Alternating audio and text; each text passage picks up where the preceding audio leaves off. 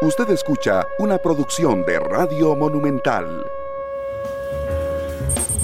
La radio de Costa Rica, dos de la tarde con tres minutos. ¿Qué tal? Muy buenas tardes. Bienvenidos a Matices.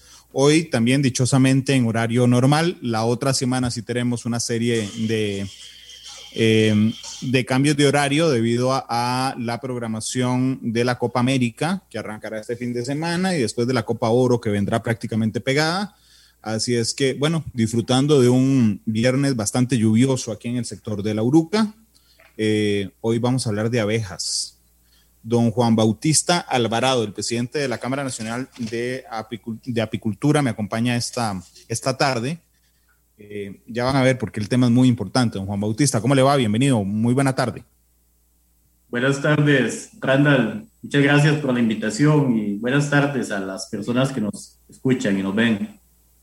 Muchas gracias por estar con nosotros. A don William Daniel Barrantes también, que nos reporta sintonía en Facebook desde Esparza. Luis Humberto Hernández, también que nos acompaña el día de hoy. Y yo les recuerdo que pueden mandar sus comentarios, eh, no solo a través de Facebook, donde estamos transmitiendo en vivo, sino también a través del WhatsApp 899-35935. Yo reduje mucho el tema cuando dije que vamos a hablar de abejas, porque vamos a hablar de abejas, pero vamos a hablar de alimentación, vamos a hablar sobre seguridad alimentaria, vamos a hablar sobre cultivos, vamos a hablar de un montón de temas, sobre burocracia, sobre eh, inacción política. Bueno, será muy, muy interesante. Lupe Monge nos saluda también. Eh, dice que el tema le interesa mucho. Álvaro Agüero también desde Ciudad Colón, donde está bastante nublado. Muchas gracias por estar con, conmigo. En resumen, en resumen, la Cámara de Apicultura ayer advirtió que eh, Costa Rica se iba a quedar sin abejas por allá del 2035. Eso es lo que anunció. Yo quiero ir despacio avanzando para entender la gravedad de lo que señala la Cámara. Y le quería preguntar, don Juan Bautista, algo que debe ser muy básico para usted. Cuénteme de las abejas, cómo viven las abejas, porque yo he escuchado una y otra y otra vez que las abejas son un animal maravilloso porque además mantienen el balance en, en, en, en el mundo, Juan Bautista. Sí, claro. Lo primero que hay que decir es que Costa Rica tiene aproximadamente el 4% de las especies de abejas del mundo. O sea, en Costa Rica viven cuatro 4 de cada 100 especies de abejas. Eso son muchísimas abejas. Tenemos más de 650 especies de abejas registradas. Y el rol fundamental de las abejas, de todas las abejas en general, es la polinización. La polinización de las plantas con flor. De estas plantas, muchísimas son o sirven para producir alimentos para los humanos. Sin abejas no habría polinización, no habría agricultura, no habría alimentación, no habría vida. Don Juan Bautista, nada más regálame un segundo porque aquí me están diciendo las personas que nos están acompañando a través de Facebook que no nos estamos viendo en Facebook, solo se ve la cortina de matices. Eh, entonces, Glenn, porfa, ayúdame, que está en el control master, o Emanuel, que está en el control de, de Canal 2. Eh, si es algo técnico que está pasando, cuéntenme, por favor, para yo contarle a la audiencia y si no es algo técnico, este, entonces corramos a, a, a, ponchar la imagen, porque no quiero entrar en el tema de fondo eh, si no estamos listos en todas las plataformas, porque es diferente, por supuesto, a que la gente nos esté escuchando a través de eh, Facebook, pero de, también quiero que nos vean. Esas son parte de las herramientas que tenemos por acá. Entonces, eh, vamos a ver si, miren, si me puedes contar vos, porfa, que esta, ¿Qué está pasando? ¿Me puedes Ahí estoy. Ahí estamos ya. Ok, listo, listo, Glenn. Tranquilo, porque me está llamando por teléfono. Ya, ya me ya, aquí vi que estamos. Eh, don Juan Bautista, discúlpeme que lo, que lo, que lo interrumpiera así, sacándolo de, de, del tema. Pero ¿me podría repetir los, los puntos clave que, nos, que me respondió en la primera consulta? Sí, les comentaba que Costa Rica tiene una diversidad enorme de abejas. Aproximadamente el 4% de las especies de abejas que existen en el planeta las tenemos acá. Aquí tenemos registros de más de 650 especies. Se cree que hay entre 800 y 1000, pero registradas a ciencia cierta tenemos 650. O sea, 4 de cada 100 especies que hay en el mundo las tenemos acá. Y aunque la gente relaciona las abejas con la producción de miel, con la rica miel que la gente utiliza en el pan, en las galletas, en todo esto. Lo cierto es que la función más importante de las abejas es el sostenimiento de los ecosistemas a través de este servicio que brindan, que es el de la polinización. La polinización que realizan las abejas permite que las plantas con flor se reproduzcan, que estas plantas produzcan alimento, que los agricultores puedan recoger cosechas. La cantidad y la calidad de las cosechas depende en gran medida de los polinizadores. De allí que la polinización es el rol fundamental de las abejas, por eso son tan importantes y por eso la comunidad científica internacional en el año 2017 la declaró el animal más importante del planeta. Sí, de hecho, a, mí me encanta porque los chicos hoy tienen mucha mayor comprensión de la importancia de las abejas. Supongo que usted vio B-Movie en algún momento, eh, que es la película de las abejitas, donde, donde, donde quitan, donde, digamos, desaparecen las abejas y lo que pasa en el, en el planeta. Pero y yo sé que, estoy arrancando, digamos, muy amplio, pero hablemos un poco, si me hace el favor, de la dinámica de las abejas, ¿verdad? Porque hay muchas historias de abejas en el sentido de que hay una reina y que cada una tiene un rol y que logran identificar el rostro humano eh, con solo verlo una vez.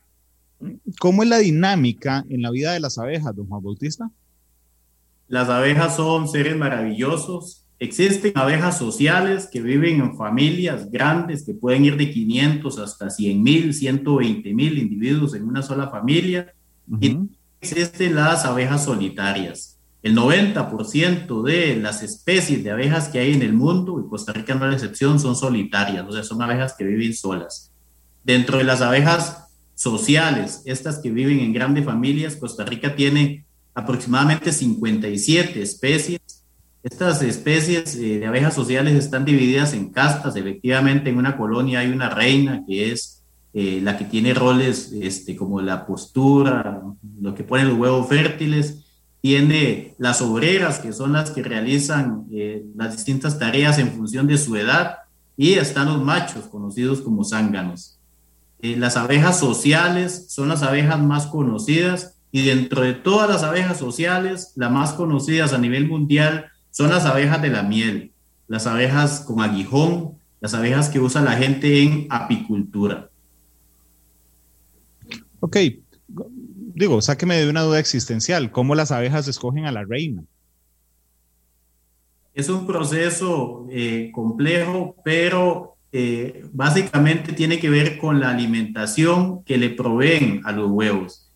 La reina pone huevos que todos son iguales, lo que determina de si de un huevo de esos nace una reina, una, una reina o una abeja obrera, es la alimentación, la cantidad y la calidad de la alimentación que le suministren a ese, a ese huevo. Pero de cada colmena solo hay una reina. En cada colmena efectivamente hay una única reina que es este, la que digamos dirige, la que dirige la este, colonia sin embargo, eh, digamos, no es preciso decir que la abeja, la, abeja reina es la que manda en la colonia, porque en realidad es una comunidad eh, social donde las decisiones se toman por mayorías. Eh, las obreras son, ese ejército de obreras son las que al final terminan decidiendo las cuestiones medulares de este, la colonia. Pero sí, efectivamente hay una única reina que es la encargada de poner eh, los huevos con los cuales este, el nido de cría crece, se reduce, dependiendo de los ciclos de floración de las plantas que están en su ámbito, en su entorno.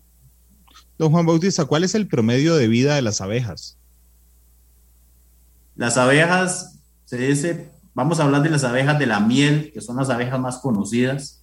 Este, abejas de la miel se dice que viven por horas vuelo.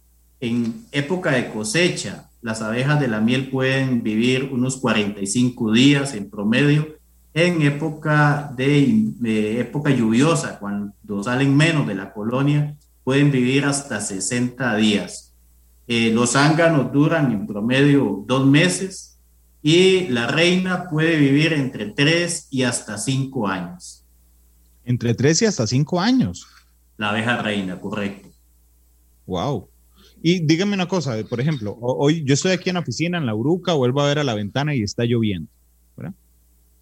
¿Qué están haciendo las abejas? Puede ser las de miel, que son las más conocidas, un viernes a las 2 y 13 cuando está lloviendo en San José, don Juan. Cuando, la, cuando llueve, las abejas disminuyen considerablemente el ritmo de trabajo eh, fuera de la colmena, salen muy pocas. Ellas realizan trabajos dentro de la colonia. Las eh, abejas no descansan, ellas trabajan las 24 horas del día, no duermen. Eh, de manera que la gran mayoría de abejas en este momento, en una tarde lluviosa como la de hoy, están dentro de la colonia realizando eh, otros trabajos, otras tareas, procesando la miel, alimentando las crías, limpiando la colonia. Eh, dicho sea de paso, son animales hiperhigiénicos. Eh, la colonia es un lugar sumamente higiénico y las abejas en este, en este caso estarían realizando trabajos, tareas dentro de la colmena. Claro, porque de hecho una de mis preguntas clave era si es cierto lo que se dice de que son súper trabajadoras. Ya usted me respondió que sí, no duermen. Las abejas no duermen, ellas trabajan, las apis trabajan, empiezan a trabajar apenas hay un poquito de luz, a las cuatro y media, cinco de la mañana salen de la colonia, o sea, las abejas de la miel, y a las seis, seis y treinta usted todavía las ve llegar. O sea, son abejas altamente trabajadoras y eh, sean muy laboriosas y un ejemplo para la humanidad. la humanidad debería aprender a ser civilizada como las abejas. Pero entonces las abejas salen, digamos, apenas hay luz, regresan a la colonia y llegan a trabajar a la colonia. Ellas no paran de trabajar, efectivamente, desde que, este, o sea, toda la vida, ya sea fuera o sea dentro, ellas siempre están trabajando, absolutamente siempre el rol laboral, digamos, de las abejas va a depender de la edad. Cuando las abejas nacen, desempeñan algunas funciones dentro de la colmena, alimentar sus crías, este, pulir, eh, limpiar. Y el último rol, digamos, la última faceta de las abejas ya adultas es el pecoreo, el trabajo fuera de la colmena. Eso lo realizan en el último estadio de su desarrollo. Aquí le está preguntando Rafael Solano qué es lo que limpian las abejas, don Juan Bautista. La colonia dentro de la colonia pasan limpiando las paredes, limpiando las celdas donde nacen crías, limpiando las celdas donde la reina va a poner, donde van a depositar la miel, donde van a depositar el polen. Ellas pasan limpiando absolutamente todo dentro de la eh, colmena. Usted me contó de las, de las que son sociales y además las, las de miel, pero me dejó un poco fuera de base cuando me habló de las abejas solitarias. ¿Qué hace una abeja solitaria en el día? ¿Cómo vive? El 90% de las abejas, de las especies de abejas del mundo son solitarias. Nosotros les llamamos de cariño todólogas. Es una abeja que realiza absolutamente todos los roles ella busca el lugar para hacer el nido, jala el material para hacer el nido, eh, acopia el alimento para este, la futura, este, para su hijo, pone el huevo, sella el nido y se va. Eh, esos son abejas solitarias. Las, se dice que las abejas solitarias eh, cuando nacen no conocen a su madre porque tienen una dinámica así, solitaria, efectivamente. Una vez que la abeja pone su huevo, se retira y este, la cría nace sola. La cría nace sola, qué interesante, porque de hecho, si uno lo compara con otros animales, los pajaritos, por ejemplo, nacen, eh, nacen, podrían nacer solos, digamos, en un momento en que su madre no esté en el nido, pero no tienen independencia, no pueden volar, no pueden salir del nido, no pueden alimentarse. Las abejas solitarias nacen ya listas.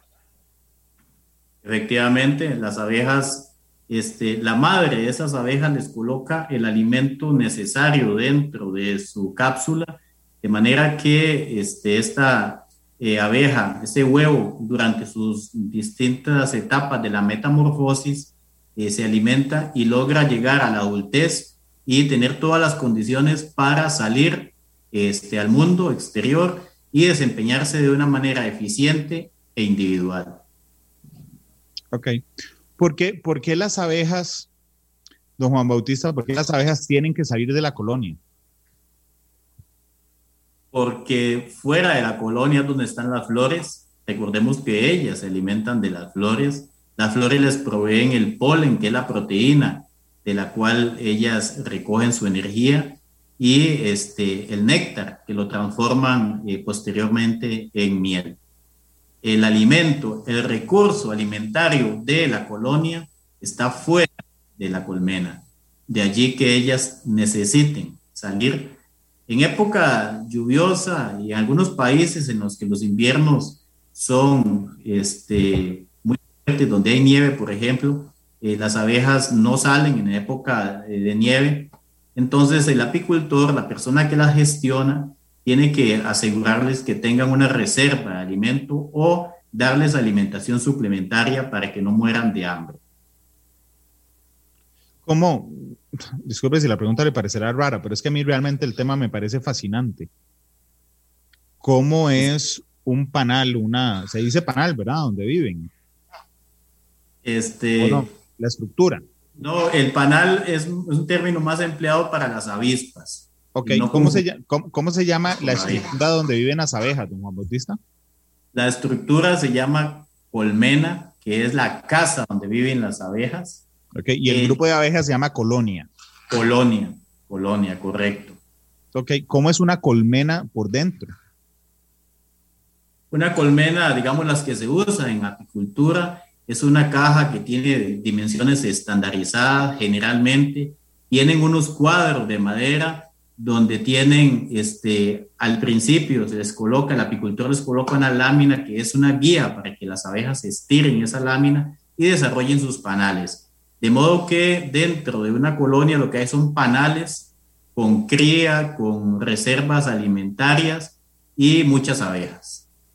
Ok, e, eso es en el caso de la apicultura, ¿ok? Y en, y en, y, en ambientes naturales, ¿cómo construyen ellas esa colmena? Ellas son, eh, están catalogadas como las arquitectas más eficientes, las mejores arquitectas del mundo. Ellas desarrollan panales a partir de la cera que segregan en unas glándulas que tienen en la parte inferior del abdomen ellas segregan eh, la cera, que son como espigas, como escamas de maíz, como unas hojuelas de maíz, digamos, eh, lo que la gente conoce como yejos de maíz. Ellas amasan, eh, para decirlo de alguna manera, esas, esa cera que segregan y van construyendo los panales. Los panales son realmente una estructura maravillosa, este, son hexagonales y es manera más eficiente de aprovechar el espacio que existe. Sí, qué, interesante, ¿verdad? Hasta en eso, o sea, aprovechan el espacio hasta el final, vienen programadas, por eso es que le llaman eh, las mejores arquitectas a las, a, las, a las abejas y realmente es muy interesante. ¿Cuánto vive una colonia en una colmena? Se supone que debe vivir mucho tiempo mientras no hayan actividades humanas que las afecten o algún depredador, eh, llámese un oso hormiguero, en algunos países hay osos grandes, hay otro tipo de depredadores, pero se supone que una este, colonia tiene la estructura para renovar, ya sea la población de abejas obreras, hacer el recambio de reina, de manera que una este, colonia puede vivir muchísimos años en una colmena, en una cavidad de un árbol, de un cajón, gestionado, puede vivir muchísimos años. ¿Qué hace la reina en el día? La reina básicamente pone, eh, la reina se dedica, una vez que es fecundada, se dedica las 24 horas a poner. Ella este, tiene o cuenta con un séquito de abejas que son las que andan alrededor acicalándola, alimentándola, acompañándola, este, de manera que ella se dedica única y exclusivamente a poner, poner huevos. ¿Cuántos, cuántos huevos o cuántos hijos tiene una abeja reina? en época de producción, en época de cosecha, que es cuando se da el periodo de expansión del nido de cría, una reina puede poner entre 2.000 y 3.000 huevos por día. Es una cantidad enorme, pero eh, efectivamente entre 2.000 y 3.000 huevos por día. Es cierto que cuando la reina muere, las abejas, la colonia abandona esa colmena. No necesariamente. Si la, si la reina muere eh, y quedaron huevos recién puestos, llamemos huevos de menos de tres días de puestos, las abejas inmediatamente escogen algunos de esos huevos, amplían la celda, le suministran una alimentación especial, de manera que a partir de allí logran obtener o producir otra reina que será la encargada de dirigir la, la colonia. Pero, perdón que sea tan específico, ¿verdad? Pero ¿cómo escogen al huevo que quieren alimentar mejor para que sea la reina? ¿Es su información genética? Eh, ¿Cómo se hace? Ellas generalmente, o sea, todavía hay muchos enigmas, pero efectivamente no escogen cualquier huevo. Sí debe ser un huevo que tenga menos de tres días de puesto este, para que se pueda convertir en reina. Una vez que lo seleccionan, amplían la celda en la cual está y este, le suministran una alimentación especial precisamente para que esa abeja desarrolle sus ovarios, desarrolle su aparato reproductor y se convierta en una reina y no en una obrera que era a lo cual estaba destinada inicialmente a convertirse. Ok, entonces la, hay sucesión, si me lo permite. Es decir, las reinas son hijas de las reinas. Sí, efectivamente, hay una sucesión, hay una sucesión este, continua. Eh, también se da cuando hay enjambrazón, cuando se da un enjambre que generalmente la gente los ve pasar, esas nubes de abejas que la gente les tiene tanto miedo eh, y son en realidad abejas que difícilmente generan algún peligro para las personas. Pero cuando sucede la enjambrazón, que básicamente se da en la época de cosecha, en la época seca, este, la reina que está en la colmena se va con aproximadamente el 50% de las abejas y las que quedan, este, quedan en el proceso de selección de una nueva reina. Y así se reproducen las colonias. Así se van reproduciendo interminablemente las colonias, correcto. Don Juan, ¿por qué hay reina y no hay rey? Hay zánganos, hay zánganos, este, que es un, elemento, un individuo importante también.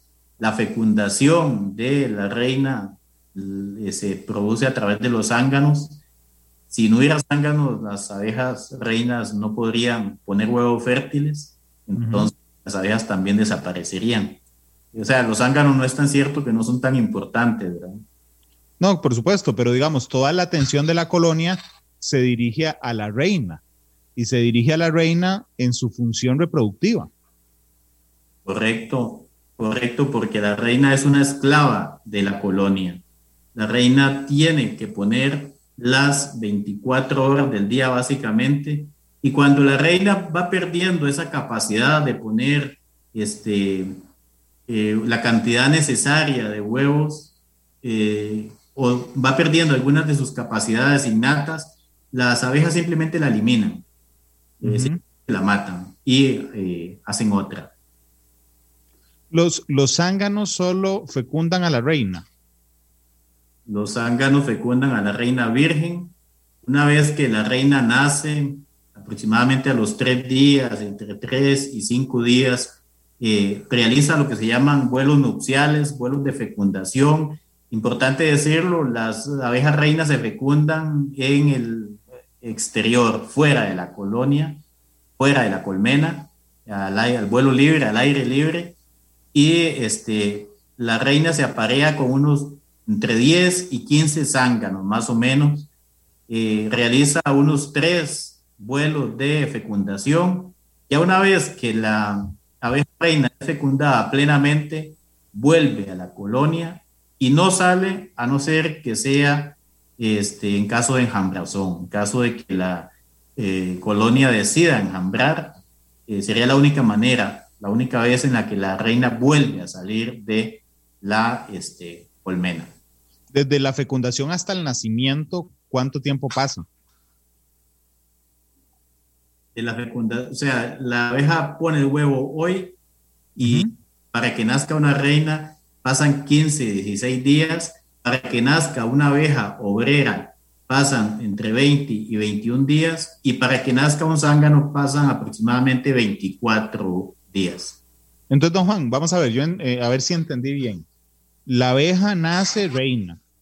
A los 3, 4 días hace el, este vuelo de apareamiento, ¿verdad? Donde se aparea. Empieza a poner a los 7, 8 días, 7, 10 días empieza a poner. Ok, pero digamos, en este se aparea con unos 10 zánganos más o menos, hace tres vuelos de estos, ok, vuelve a la colmena y una vez que agota, si me lo permite, la cantidad de huevos que puede poner, ¿vuelve a salir otra vez o es la única vez que será fecundada?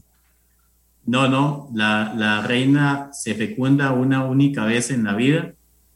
Si las eh, reinas agotan la reserva de esperma que tienen introducida por los zánganos en los procesos de este, fecundación, simplemente las abejas la eliminan. Las abejas determinan eso. La abeja reina pega una feromona, una feromona que es la que mantiene unida la, la colonia. Cuando la reina se empieza a poner vieja, para llamarla de alguna manera, cuando empieza a perder la capacidad de postura, cuando ya no pone en la misma cantidad y calidad, eh, las abejas detectan eso y la eliminan. Ok, entonces, el, el, ese esperma, digamos que está, eh, que está guardado en, en, la abeja reina de, que viene de los zánganos, ¿durante cuánto tiempo le permite poner? Lo que dura la, la abeja reina entre 3 y 5 años. Por Dios. Ok, solo de ese esperma. O sea, ella salió una vez de fiesta y se llevó todo guardado para que dure 3, 4 años. Correcto, tiene este, en bolsas separadas el, semen de los distintos zánganos con los cuales se apareó, que pueden ser 10 o 12 eh, zánganos, y este, ese esperma le alcanzará para toda su vida. Ok, entonces el 99.9% de las abejas, todas las que no son reinas, mueren virgen. Correcto, correcto, las, las abejas este, obreras eh, no se aparean. ¿Y los zánganos? Los, los, zánganos, por supuesto, que fecundan a la, a la, a la reina, pero hay zánganos que mueren vírgenes.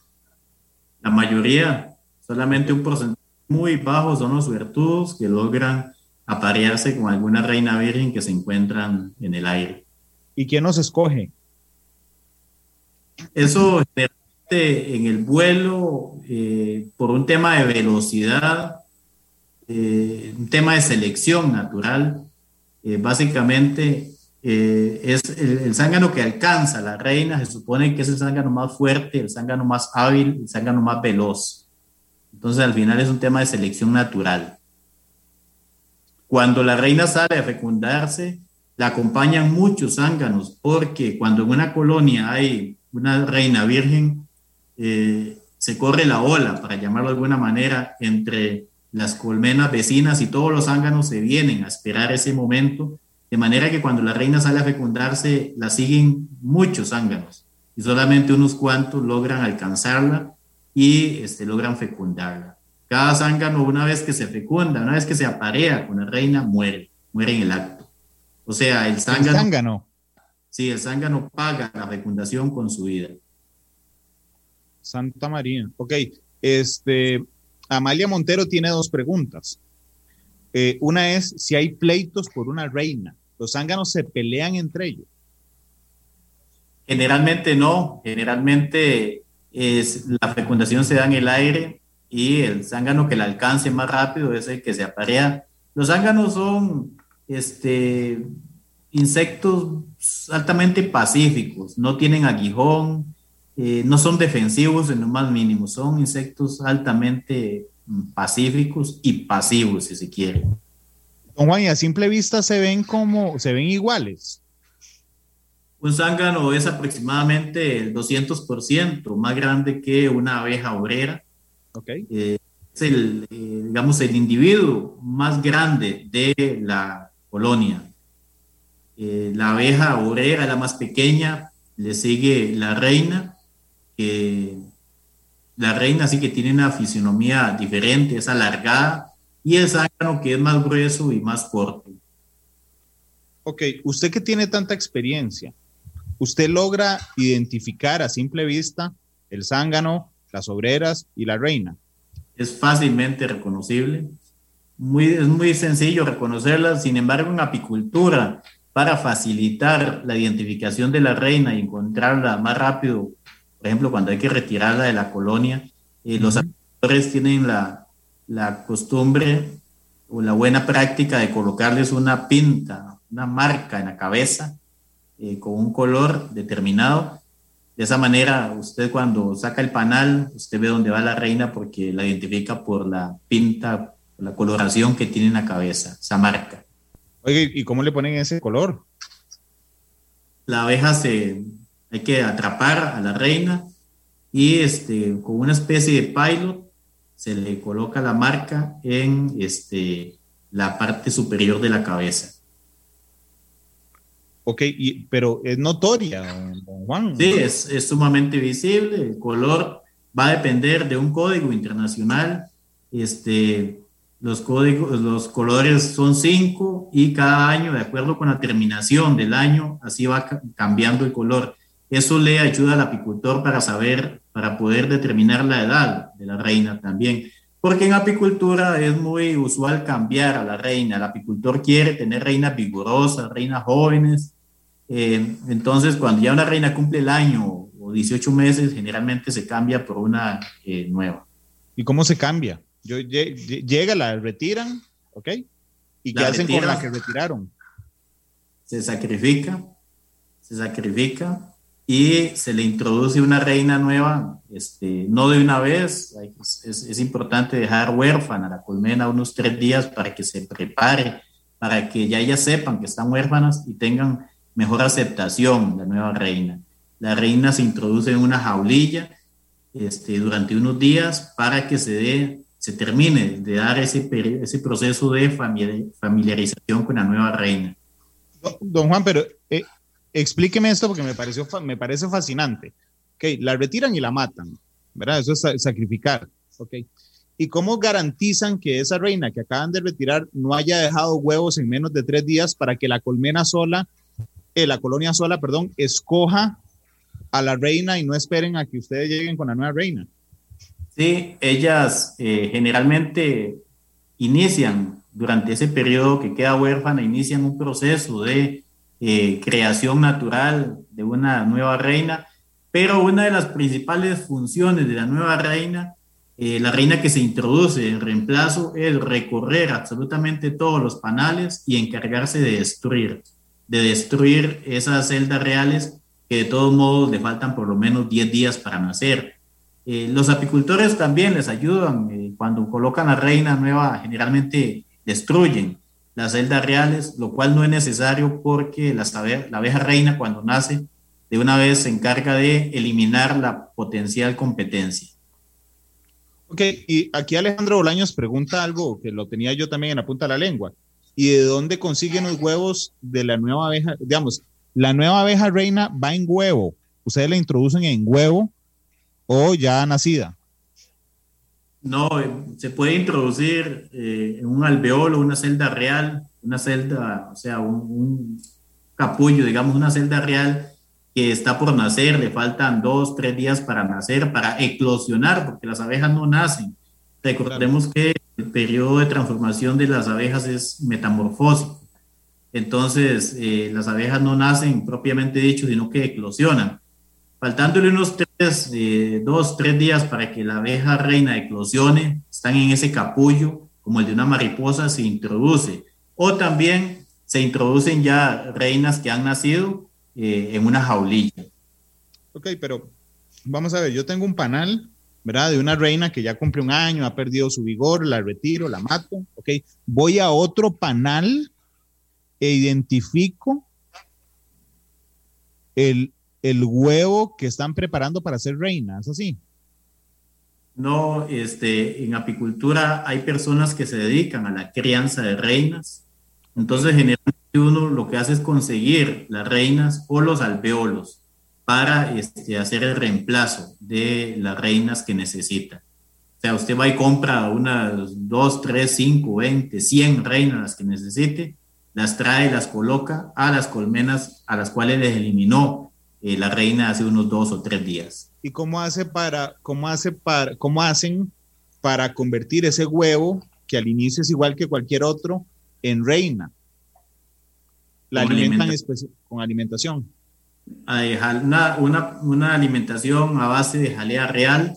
La jalea real es una sustancia que las abejas segregan a partir de unas glándulas que tienen en su cabeza, las abejas obreras, eh, las abejas jóvenes, las abejas en sus primeros días, este, eh, segregan jalea real de sus glándulas y con eso alimentan a esos huevos que se convierten en eh, reinas. Ok. ¿Cuánto cuesta una abeja reina? Va a depender mucho de la calidad de esa reina. aquí digamos, reinas criollas, reinas de las que hay aquí generalmente en los apiarios andan entre 7 y 15 mil colones, pero reinas puras, reinas certificadas pueden andar entre 200, 300, 400 dólares. Eh, Costa Rica no tiene un programa de mejoramiento genético propiamente dicho, eh, de manera que las reinas que se venden acá son reinas que se han reproducido eh, con las mismas especies que tenemos acá y este, son relativamente baratas, entre 7 mil y 15 mil colones, dependiendo del criador, dependiendo de la línea genética, porque en abejas es como, como todo animal, como los perros, hay abejas muy mansas, o sea, con una mansedumbre muy alta, y hay abejas muy defensivas, así como en perros hay pequeñeces, hay Doberman, hay este, Pitbull, hay Rottweiler, en las abejas igual. Eh, en tema de la producción también, hay líneas que son muy productivas y hay otras que son muy malas para producir. Si un apicultor eh, le interesa producir buena miel, eh, generalmente va a estar buscando líneas genéticas que sean buenas para copiar esa miel. Claro, pero es rentable, don Juan Bautista, porque digamos, si uno compra una abeja mejorada genéticamente a 400 dólares, le va a durar un año, porque al año usted la va a sacrificar, ¿no? Sí, estas, estas abejas reinas certificadas que tienen este valor, este, la gente las usa para hacer su criadero, digamos, lo que se conoce como un pie de cría. Entonces, a partir de allí, desarrollan este, todo un proyecto que puede ser individual o colectivo de mejoramiento genético y este, la usan como pie de cría. La idea es reproducirla al máximo durante el primer año, porque las de estas van a ser igualmente buenas. Eh, entonces, es una abeja para usarla como pie de cría. Ok. Son las 2.41. El tema está realmente fascinante. A mí me ha llamado mucho la atención. Cuando, cuando usted me dijo que las, que las abejas, las obreras, salen, ¿verdad? Son las que salen, las obreras, don Juan Bautista. Las obreras son las que hacen el trabajo fuera de la colmena, sí. Las abejas y se traen la alimentación, el polen,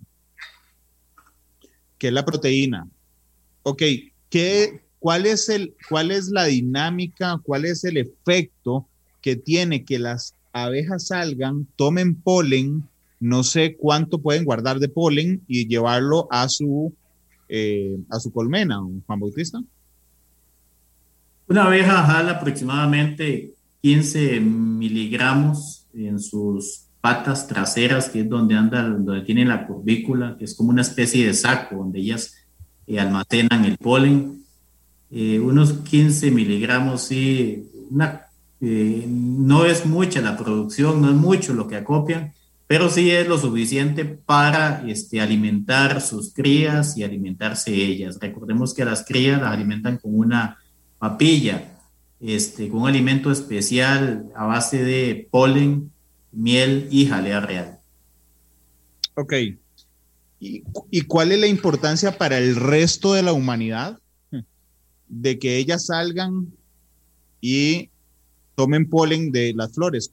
¿qué, qué es lo, ¿cuál es el efecto que generan, don Juan Bautista? Cuando ellas visitan las flores, este, se da la polinización, que es la fecundación. La fecundación, cuando una reina, cuando una abeja pasa flor, cuando se desplaza por la flor, el polen es transferido de la parte masculina a la femenina de la flor, produciéndose la fecundación de esa flor. La polinización termina siendo un acto meramente mecánico, pero es fundamental porque esa fecundación permite que el fruto tenga semillas fértiles, por lo tanto, se pueda este, reproducir. Si no se diera la polinización, posiblemente ese fruto no tiene la capacidad de reproducir, no tiene la capacidad de producir esas semillas fértiles. La calidad de ese fruto no sería el mismo.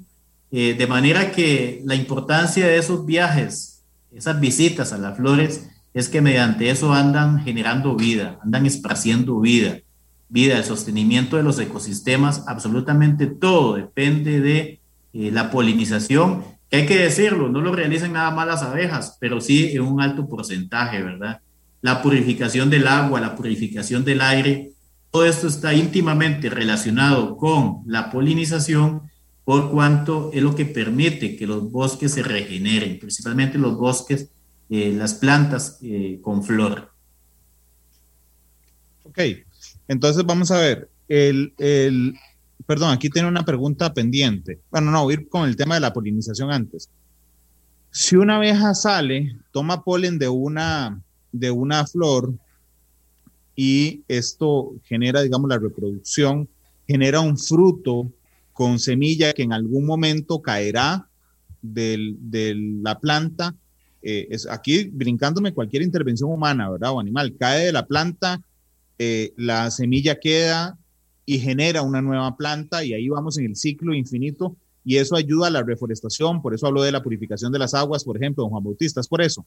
Correcto, la purificación del agua, la purificación del aire, el proceso de eh, rejuvenecimiento de los bosques. Está íntimamente relacionado con la polinización que promueve o provee la fecundación de este, las plantas, las flores. Ok. Una, la pregunta que tenían ahí pendiente, que yo no se la había hecho, es sobre las abejas africanizadas. Es que han preguntado reiteradamente si es cierto que una especie de abejas, creo que es una especie de las africanizadas, acabó con otras especies de abejas, don Juan Bautista. No, no han acabado. Las abejas africanas eh, llegaron, como la palabra lo dice, de África, las trasladaron este, a Brasil. En Brasil se hicieron algunos experimentos hace 60 o 50, 60 años y este, a partir de ese experimento se liberaron algunas este, colonias de esas, dándose lo que se ha conocido como el fenómeno de la africanización, o sea, la cruza el cruce entre las abejas este, africanas con las abejas que habían acá, que eran básicamente abejas europeas. Eh, producto de este cruce se dio una hibridación, eh, que es la africanización, lo que tenemos hoy en este, América, que son abejas africanizadas, abejas que tienen un mayor o menor porcentaje de sangre, para llamarlo de alguna manera, africana pero las abejas africanizadas este, no han acabado. ellas no son, las abejas no son depredadoras, eh, ellas no han acabado con otras especies, pero sí han afectado, han afectado porque son abejas muy defensivas. Cuando llegaron en los 80, a mediados de los 80, eran abejas que causaron muchos estragos y la gente las satanizó. Este, para bien o para mal, yo creo que para mal. Lo cierto es que los medios de comunicación, y el mismo Hollywood la satanizó, de allí que se creara el mito de las abejas asesinas, al punto que hoy cuando algunas personas ven o se encuentran con un enjambre, se asustan y piden que los bomberos lo quemen, le prenden fuego, les echan agua con jabón, eh, les aplican baigón, eh, lo cual es una práctica sumamente incorrecta porque las abejas eh, realmente son animales muy importantes. Don, don Juan Bautista, permítame un segundo para brindarles una información de última hora porque Recope ha solicitado el primer rebajo en el precio de los combustibles este año. Eh, primer rebaja en el precio de los combustibles este año. Yo sé que nos daremos por satisfechos todos con la rebaja que ha planteado Recope. El litro de gasolina super va a bajar dos colones, si la reserva se lo aprueba, dos colones el litro de gasolina super, cuatro colones la regular y el diésel entonces aumentará un colón, un colón. Así es que gasolina super, dos colones pide Recope para que rebajen, cuatro la regular y un colón entonces en el... Eh, en el diésel, eh, dos con, después de siete aumentos, eh, ahí nos están pidiendo entonces esa, esa rebaja. Ustedes tienen algunos datos que a mí realmente me llama tremendamente la atención. Bueno, perdón, ya oí con los datos. Eh, ¿Las abejas siempre pican, don Juan Bautista? No, las abejas pican si usted las molesta. Las abejas se defienden con su aguijón este, como última instancia, es el último recurso porque cada abeja que pique a un mamífero muere. O sea, ellas eh, usan ese recurso como la última opción. Si pican, las abejas de la miel todas pican, todas están provistas de un aguijón, pero eh, a ellas no les gusta picar, ellas evitan picar. Si el humano no las perturba, difícilmente este, lo piquen. los humanos las pueden perturbar de distintas maneras, con ruidos fuertes, con olores fuertes, este, con golpes, eh, o cuando se le acerca a su dominio, ¿verdad? Ellas son territorialistas, si usted se les acerca mucho, eh, lo pueden picar, pero están defendiendo su territorio. Generalmente las no son agresivas como la gente, eh, alguna gente piensa. Ok, ¿y tienen algún efecto físico si ellas pican? Así como decir, bueno, me picó y se murió. Sí, las abejas este, cuando pican mueren, cuando pican a un mamífero, pero están catalogadas como las mejores doctoras del planeta. A no ser que usted sea alérgico a la apitoxina, que es, eh, digamos, como se llama lo que es conocido como el veneno de las abejas, apitoxina, si usted no es alérgico para eh, a la pitoxina, los beneficios son enormes. Hay muchos estudios científicos que demuestran que el efecto de la pitoxina en el cuerpo humano eh, cura o previene una cantidad de enfermedades. Ok. Don Juan Bautista, son las 2.51.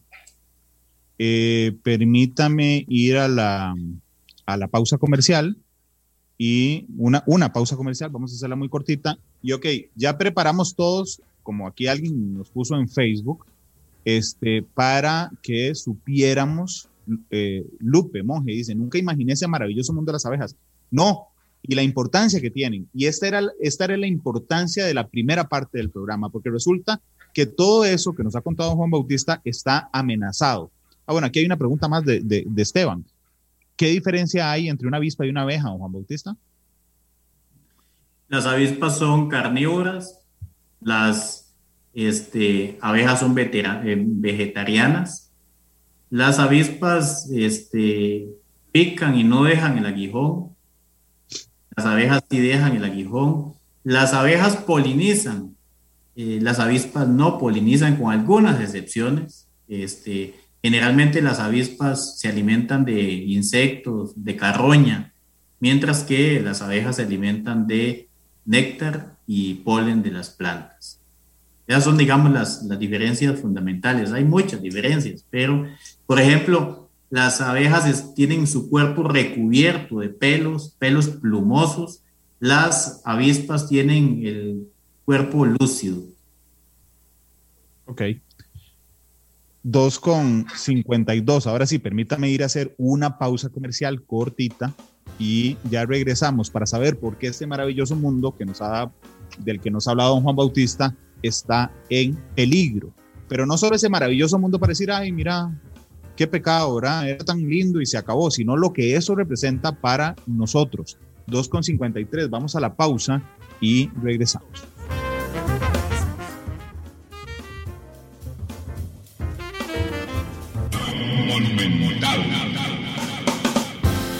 La radio de Costa Rica, 2 de la tarde con 59 minutos. Gracias por estar con nosotros en Matices. Hoy me acompaña Juan Bautista Alvarado, es el presidente de la Cámara Nacional de Apicultura.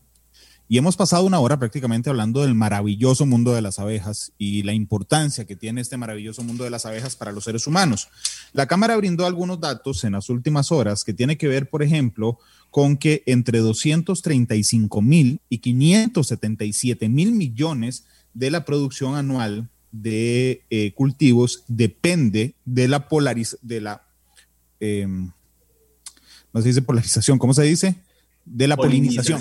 Gracias, de la polinización que hacen las abejas, que tres de cada cuatro cultivos que son fundamentales para el ser humano eh, depende en buena parte de la polinización de las eh, abejas. Pero resulta que hay un, mm, un químico que se llama fipronil que está matando abejas. Este año en Costa Rica ha habido dos eh, matanzas, no sé cómo decirles, don Juan. Eh, una el 8 de mayo en Esparza y otra el 12 de agosto, el 12 de julio, no, 12 de julio jamás, y otra en Orotina. Eh, ¿Puede contarme qué hace el fipronil, para qué se usa hoy y, por qué nos genera ese riesgo? Muy bien, Randall. Este, el fipronil es un insecticida que se usa en agricultura y se usa en ganadería. las personas agricultoras lo usan para matar algunos insectos que son considerados por ellos plagas pero el problema es que además de matar la plaga o el insecto objetivo, mata los insectos benéficos, en este caso los polinizadores y las abejas, ¿verdad? Este, en veterinaria lo usan, en ganadería lo usan para matar la garrapata de los emovientes, de las vacas, de los caballos, de las cabras. Lo usan en uso, hay uso doméstico también para matar las pulgas, todas estas pipetas que nos recetan en las veterinarias, este, lo que traen es fipronil, para matar pulgas en gatos y perros. Eh, de manera que el fipronil es un producto de mucho consumo en el país y este, lo encontramos este, en los campos, en las casas, y es de venta libre, ¿verdad? Es un producto de venta libre, eso también hay que decirlo. Eh, no hay supervisión, no hay fiscalización y este, resulta letal para las abejas una pequeña dosis de fipronil basta para que toda una colonia se intoxique y muera. Con unas cuantas abejas que visiten un cultivo al cual se le ha aplicado fipronil, trasladan su cuerpo contaminado, se trasladan si logran llegar a la colmena y de esa manera se contamina toda la colmena, muriendo las abejas y las crías que están por nacer. Ok, es una, e, es una, es un, es un químico que está prohibido, entiendo, en la Unión Europea, está vetado en Colombia, está regulado en Estados Unidos y en China, ¿es así? Sí, los países desarrollados, los gobiernos modernos, este, los gobiernos que realmente se preocupan, eh, no de palabra, eh, en la realidad, por eh, la biodiversidad y las abejas, lo han prohibido porque está demostrado que es altamente letal para las eh, abejas y para otras especies también, este, por ejemplo, especies acuáticas, para peces, para aves, eh, de manera que es muchísimo más el perjuicio que está ocasionando en el planeta que el beneficio. Ok, yo me equivoqué de año, dije este año y fue el año pasado, por eso es que había una fecha de agosto en 2020 Sí, tal, vez, tal vez que se me olvidó aclarar allí el tema de los eventos, el tema de los eventos de intoxicación masiva. En Costa Rica se han venido produciendo una serie de eventos eh, de intoxicación masiva que nosotros desde la Cámara empezamos a denunciar a partir del año 2020. Eh, en el año 2020 se dieron aproximadamente 30 eventos de intoxicación masiva con un promedio de 3 millones de abejas muertas por evento. De estos eventos, muy pocos salen a la luz pública porque muchas de las víctimas, de las personas cuyas abejas han muerto, eh, evitan denunciar porque generalmente es el vecino, es el familiar, el que tiene el cultivo de chile, de tomate, de aguacate, o es el que tiene la lechería. Entonces, para evitar situaciones de índole familiar, de índole vecinal, mucha gente opta por callar. Este, la cifra negra de, gente que no denuncia es enorme, pero este, lo más preocupante es que esta ola de intoxicaciones masivas que se dio durante el año 2020 se está manteniendo durante este 2021. Hemos registrado intoxicaciones masivas en San Ramón este año, este, en Tabarcia, en Mora, este, en Liberia, en la zona sur, en Cotobruz, en Naranjo de Alajuela. Hemos registrado seis eventos de intoxicación masiva y este, de acuerdo con los análisis que ha realizado el propio laboratorio de Senasa, la molécula responsable de haber provocado la muerte de estas abejas es ciertamente el fipronil. De allí que nosotros hemos iniciado una serie de gestiones para que esta sustancia se prohíba en Costa Rica y seamos coherentes seamos coherentes con el discurso de protección a la naturaleza, de protección al ambiente, de protección a la biodiversidad, este, es incomprensible. A nosotros en la Cámara nos resulta incomprensible cómo es que un país como Costa Rica mantiene el comercio a la libre de una sustancia que es altamente tóxica para las abejas y que está causando estragos Aquí el problema va más atrás, evidentemente. Costa Rica costó en la década de los 80, a mediados de la década de los 80, a un modelo agropecuario basado en el uso abusivo, irresponsable y negligente de agroquímicos, donde le enseñaron a las personas productoras que la única manera de combatir este, algunas plagas, entre comillas, era utilizando agroquímicos y el Estado nunca cumplió con su responsabilidad de capacitar a las personas eh, agricultoras en el uso de estos productos. Por lo tanto, nosotros creemos que ya es demasiado tarde, que ya el Estado lo único que tiene que hacer, el gobierno lo único que puede hacer es prohibir este eh, producto y nosotros insistiremos hasta que esta decisión se dé ya sea a través de la, del, del, aparato estatal, del aparato legal costarricense o acudiendo a organismos internacionales, pero esto es una sustancia que tiene que ser prohibida en Costa Rica y en el resto del mundo. Claro. Eh, vamos a ver, don Juan Bautista, yo, yo entiendo más o menos que si uno, que si uno no conoce eh, la importancia en los ecosistemas de las abejas, es muy probable que simplemente diga, hey, pobre los apicultores que les, que les cuadran las abejas. Es muy probable que ese sea el razonamiento principal, sino que hay que entender, digamos, el rol de las abejas, la importancia en los ecosistemas, eh, como usted lo dijo, que es eh, uno de los animales, el animal más importante del, del, planeta para entender la repercusión de eso. Ok, entiendo que ustedes llegaron al MINAE y este gobierno tiene la característica de tener un montón de gobiernos a lo interno. Entonces ustedes van al MINAE, entiendo que en el MINAE les dijeron, pucha, sí, tienen razón. Vamos a pedirle a Casa Presidencial que por favor emita un decreto, porque hay que prohibirlo por decreto, junto a Salud y junto al Ministerio de Agricultura, para que por favor se prohíba el ingreso del el fipronil a Costa Rica. ¿Eso pasó? ¿Cuándo pasó eso? Nosotros en la Cámara Nacional de Apicultura acudimos al Poder Ejecutivo el 7 de abril le presentamos una solicitud de prohibición total con cancelación de registro del fipronil al ministro de Agricultura, al ministro de este, Salud, a la ministra de Ambiente y al presidente Carlos Alvarado.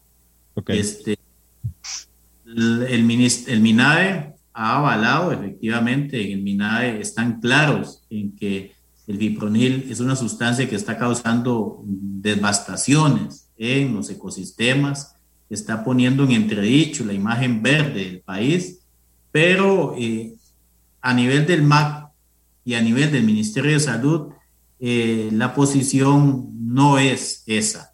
eh, en esos ministerios hay resistencia, una resistencia que es sospechosa, altamente sospechosa, por cuanto la evidencia científica a nivel global confirma que esta sustancia debe ser prohibida. ¿Y por qué les parece sospechoso? O sea, ¿qué, qué sospechan? Bueno, este, para nadie es un secreto. Eh, en este país tan pequeñito todo se sabe.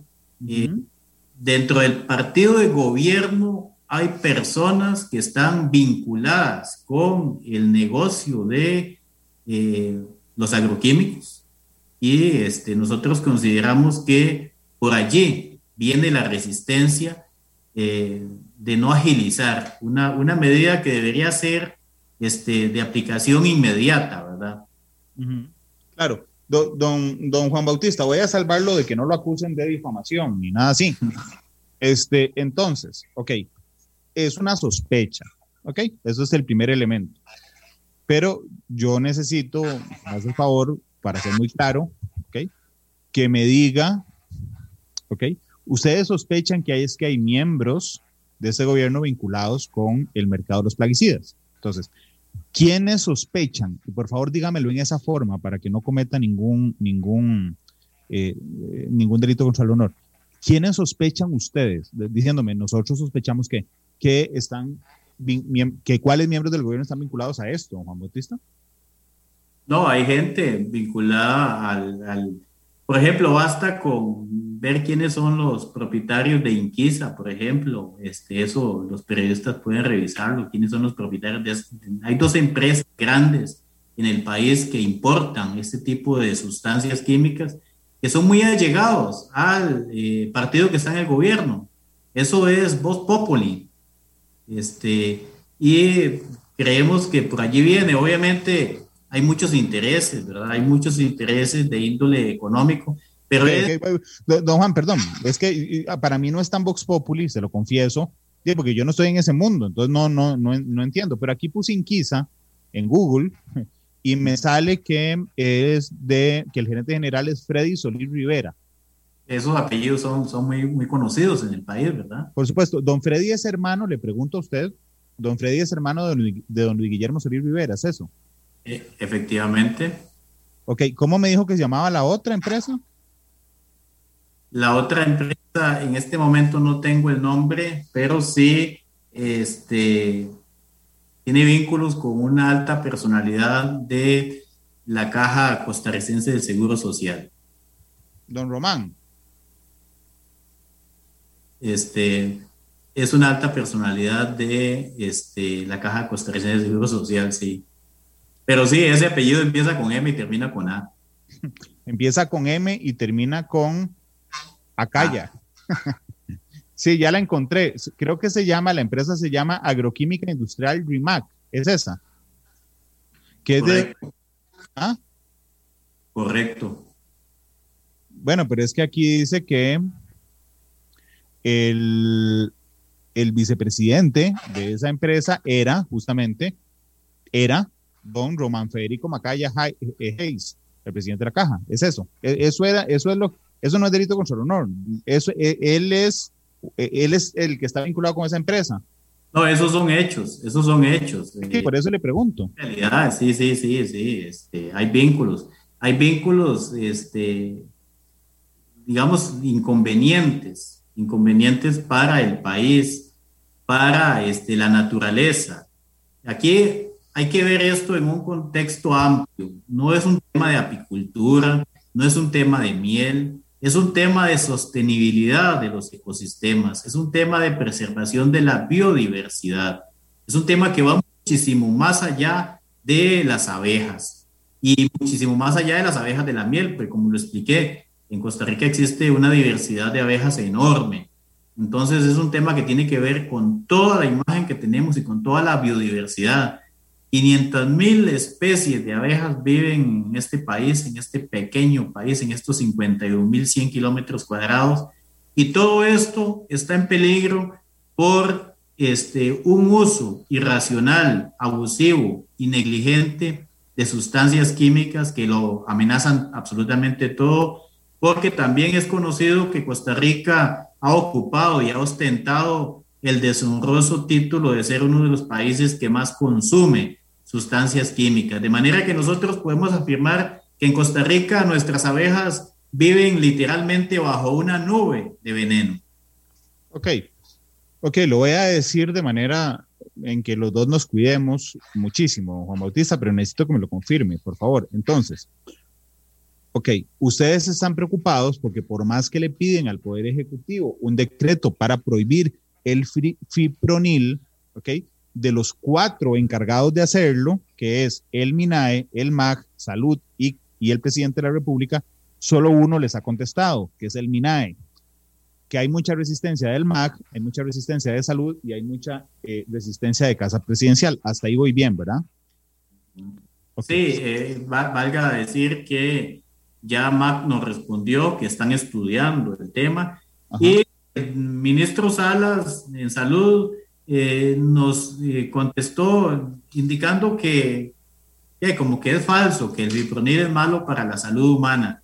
Este, yo no sé de dónde saca la gente este tipo de argumentos, cuando en realidad está demostrado a nivel global que este tipo de sustancias son nocivas para las poblaciones de abejas, para toda la biodiversidad, para la salud humana y contaminan los cauces de agua, o sea, el, recurso hídrico que el Ministerio de Salud debe velar, este, también está siendo contaminado a causa de el uso indiscriminado de este tipo de sustancias. Ok, entonces ya, ya eso que le acabo de decir es correcto, digamos, ustedes están preocupados por eso. Ok.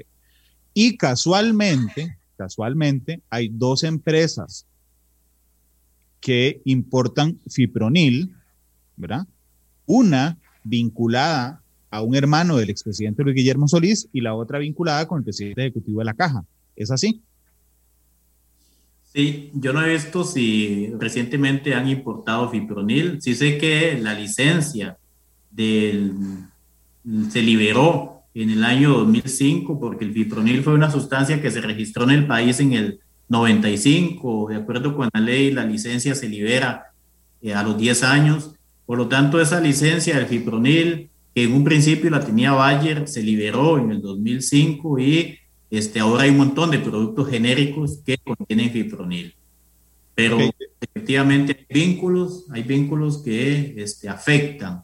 Que se tomen, digamos, la objetividad de estas decisiones, que estas decisiones se tomen con criterio científico, con criterio técnico y no con un criterio económico o político o politiquero, ¿verdad? Claro, le voy a leer una nota de, para mí, el mejor medio de comunicación en español del mundo el diario El País, una nota del 16 de julio de 2013 que se titula La Unión Europea prohíbe el, el, pesticida fipronil porque supone un riesgo grave para las abejas.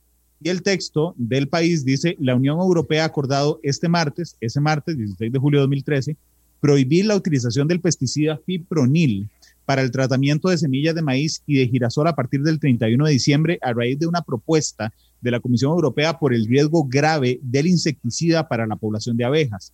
23 países la han apoyado con los únicos votos en contra de España y Rumanía y tres abstenciones según fuentes comunitarias. El ministro de Agricultura, Alimentación y Medio Ambiente, Miguel Arias, defendió ayer junto con su homólogo de Reino Unido en la reunión de los responsables del ramo de la Unión Europea en Bruselas que hacen falta pruebas para prohibir el pesticida. Esto dijo un español. Eh, sin embargo, dado que la propuesta ha logrado recabar el apoyo de la mayoría de países, bastada con la mayoría cualificada, la Comisión Europea adoptará dicha medida en las próximas semanas para su publicación en el Diario Oficial de la Unión Europea. Será de aplicación desde el 31 de diciembre de 2013, aunque el Ejecutivo Comunitario ha dejado claro que las semillas que hayan sido tratadas podrán cosecharse hasta el 28 de febrero de 2014. Las autoridades nacionales serán las responsables de garantizar que las restricciones se apliquen correctamente. Es decir, esto que estamos hablando nosotros hoy ya fue noticia hace ocho años en la Unión Europea, don Juan Bautista. Sí, es lamentable que nosotros tengamos que dar este tipo de discusiones, que tengamos que insistir tantísimo en resolver lo obvio. O sea, eh, la prueba, la evidencia científica es enorme y no debería, no debería trazarse, digamos, eh, bajo criterios de sana política de una sala, sana administración de los intereses eh, públicos, de los intereses del Estado, este tipo de discusiones ni siquiera tendría que darse. Pero este, únicamente cuando están mediatizadas por otro tipo de intereses es cuando el tema se torna complejo. Recordemos que sucedió hace unos años similar con la prohibición de los neoniconitoides, que son otro, tipo, otro grupo de sustancias que solicitó eh, la prohibición en el país y este, el, el, Ministerio de Agricultura eh, hizo, está haciendo unos, unos, unos exámenes, unos estudios para demostrar lo que ya está demostrado en, otro, en todo el mundo. Eso es como que ahora que está de moda la pandemia, como que Costa Rica diga, no, no voy a vacunar a la gente con la, con la vacuna de, de, de Astra, de, de, cualquier, Pfizer, de la que sea, porque tenemos que hacer estudios en Costa Rica a ver si los ticos este, no se mueren con esa vacuna. O sea, las son las mismas, el veneno es el mismo, porque vamos a tener que pedir estudios para saber si afecta a nuestras abejas cuando ya hay países que nos llevan mucho eh, terreno adelante, ¿verdad? Don Juan Bautista, permítame ir a la última pausa comercial del programa. Regreso con un minuto de cierre para don Juan Bautista y le recuerdo que yo siempre le pido al invitado que escoja la canción para cerrar el programa. Así es que en esta pausa comercial, don Juan Bautista, piense la canción, por favor. Son las 3.20, nos vamos a la pausa. Italia volvió a Turquía en el arranque de la Euro 2021. Vamos a la pausa y volvemos. Matices.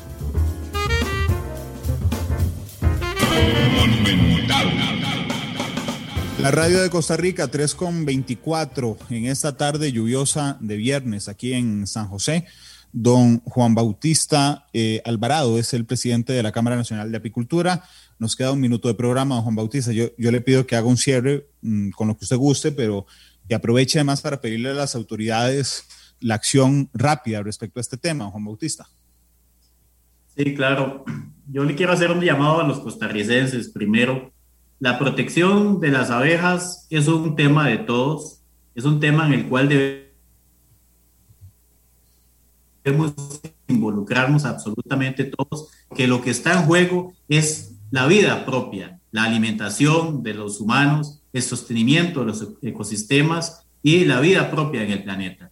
Necesitamos que todo el mundo, que todas las personas se involucren en este tipo de temas, que conozcan qué son las abejas, cuál es su importancia, cuál es su rol, para que nos sensibilicemos y podamos colaborar y podamos apoyar este tipo de este, luchas como las que estamos dando en la Cámara de Apicultura, porque son luchas en favor del país y de la humanidad en general.